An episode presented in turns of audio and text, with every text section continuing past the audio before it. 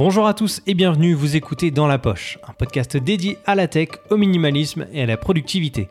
Je m'appelle Florian Beaufreton et je suis ravi de vous accueillir.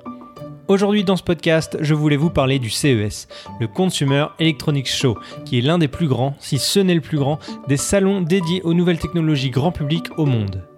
J'ai eu la chance d'y participer cette année pour la septième fois et je voulais vous en parler dans ce podcast et vous faire une sorte de débrief du salon et de ses produits incroyables que j'ai pu voir. Avant d'aller plus loin et si vous découvrez ce podcast, sachez qu'il est disponible sur toutes les plateformes de podcast ainsi que sur YouTube. N'hésitez pas à vous abonner pour être au courant de tous les nouveaux contenus qui vont y apparaître. Si le programme vous intéresse, je vous laisse mettre votre casque sur vos oreilles, ranger votre smartphone dans votre poche et c'est parti.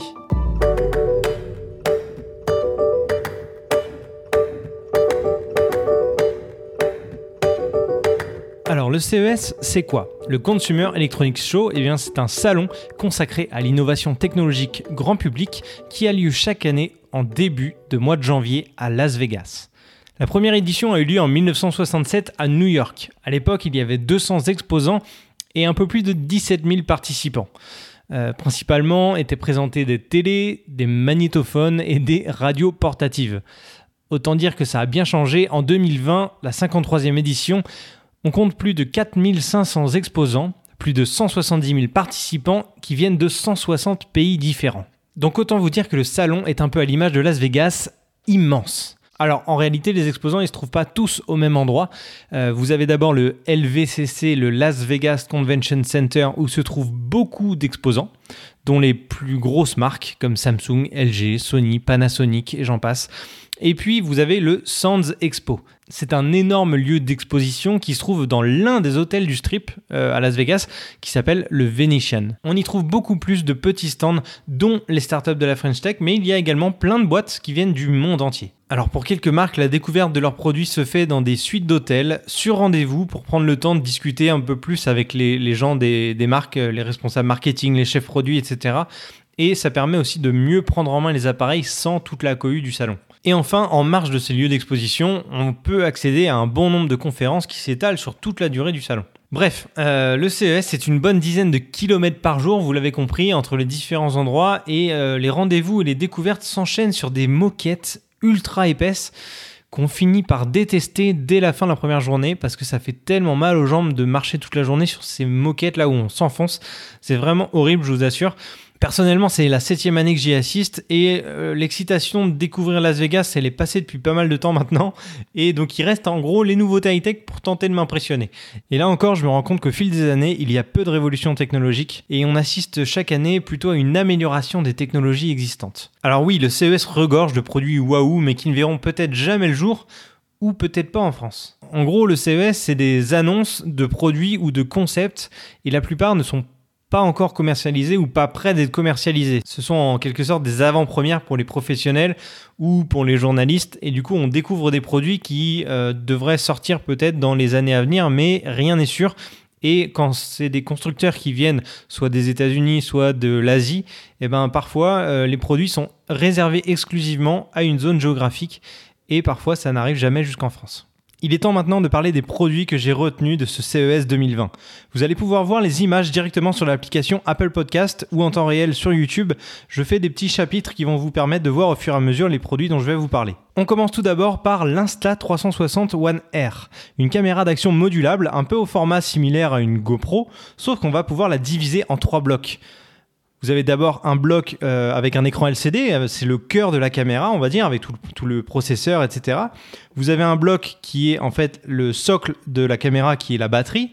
Et ensuite, vous avez le bloc capteur optique qui va vous permettre de prendre les photos ou les vidéos. Là où c'est intéressant, c'est que Insta360, donc qui est la marque, propose trois types d'optiques qu'on va pouvoir brancher aux autres modules. On a d'abord un grand angle 4K comme sur une GoPro, on va dire euh, classique, puis on va pouvoir y mettre une double optique pour avoir un effet 360. Donc cette caméra d'action va se transformer en caméra 360 degrés. Et enfin, dernier capteur, c'est un capteur d'un pouce, donc un capteur un petit peu plus grand qui va nous permettre d'avoir une meilleure qualité d'image et un meilleur résultat en basse luminosité qui a été effectué en collaboration avec Leica.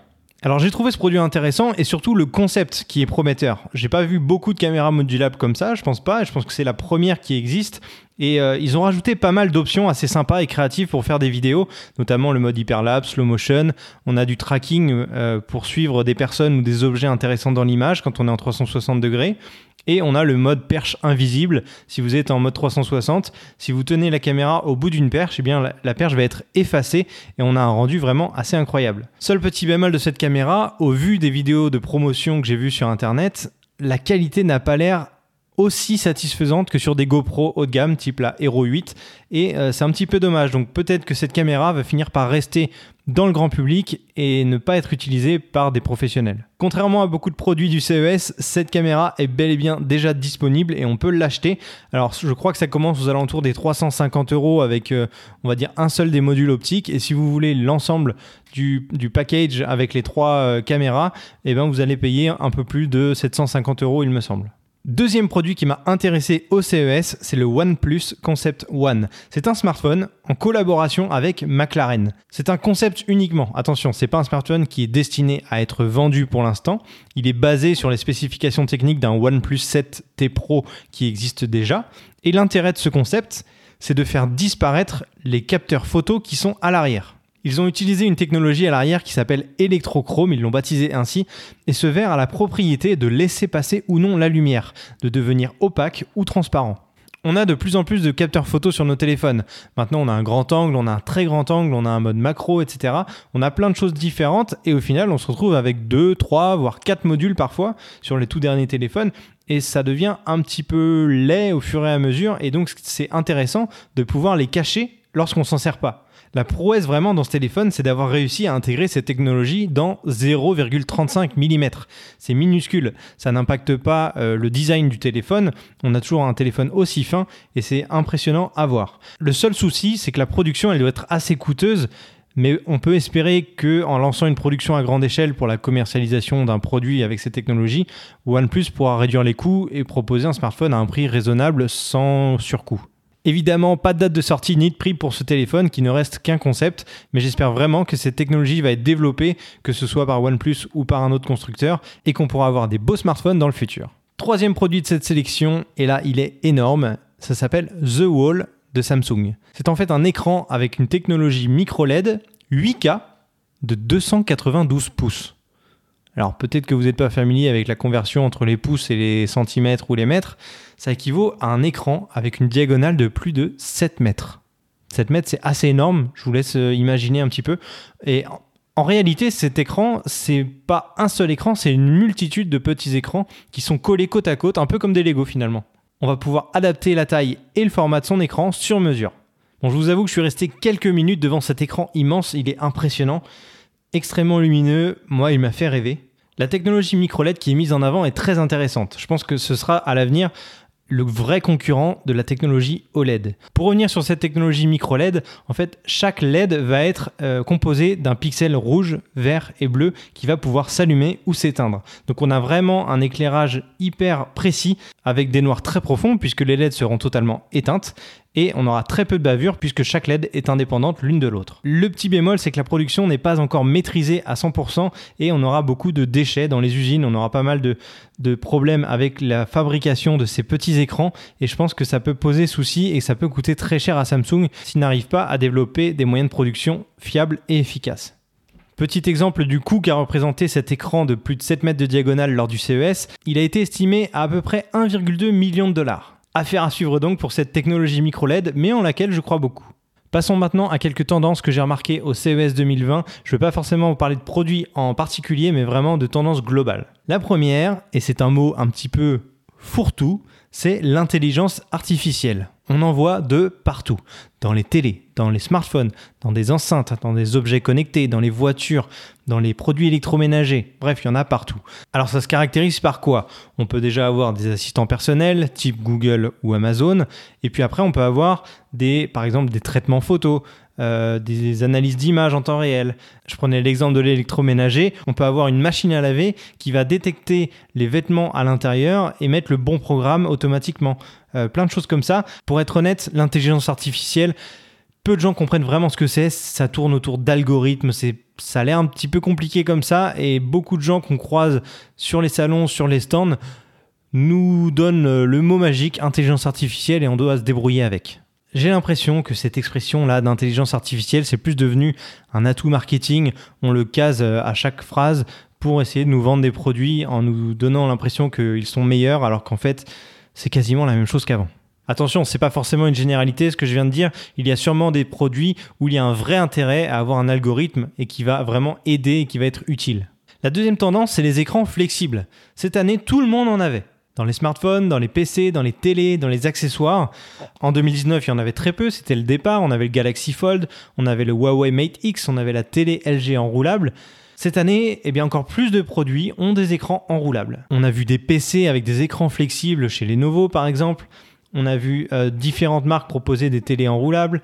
On a également vu Royal qui avait présenté l'année dernière un smartphone avec un écran flexible et qui avait fait un petit peu sensation. Cette année, ils ont décliné leur technologie et ils ont ajouté des écrans flexibles sur des accessoires type sac à main, type chapeau, type enceinte.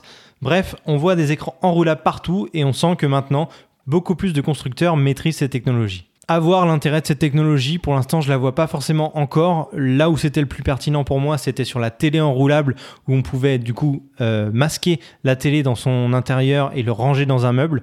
Pour le reste, je ne suis pas encore convaincu. À vous de me dire en commentaire ce que vous en pensez. Enfin, dernière tendance qui m'a interpellé, c'est la 5G. On en parle depuis un ou deux ans, mais il faudra pas être trop pressé pour le grand public.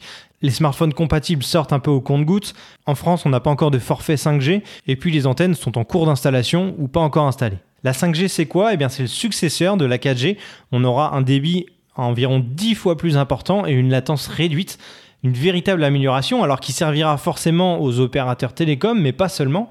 Euh, les usages qui vont en découler sont nombreux dans les domaines de la santé, de l'intelligence artificielle, du streaming et bien d'autres. Et grâce à la 5G, le développement de villes intelligentes, il est maintenant envisageable. Avec un réseau aussi rapide, ça permettra de faciliter la communication entre de nombreux appareils et de nombreux services dans une ville et peut-être d'améliorer le quotidien de ses habitants. Alors reste à voir les propositions et les usages qu'on va trouver autour de ça, mais ça peut être intéressant. Voilà pour ce rapide débrief du CES de Las Vegas. Je vous ai présenté des produits et des tendances qui m'ont marqué lors de cet événement et je vous ai présenté un petit peu l'historique du plus grand salon high-tech au monde. J'espère que ce podcast vous a plu et que vous avez appris des choses. N'hésitez pas à me dire si vous avez découvert d'autres produits high-tech intéressants annoncés lors du CES. Aussi, vous pouvez me laisser un avis sur Apple Podcast et vous abonner à ma chaîne YouTube pour être au courant de mes prochains contenus. Merci de m'avoir écouté et je vous dis à très vite dans votre poche.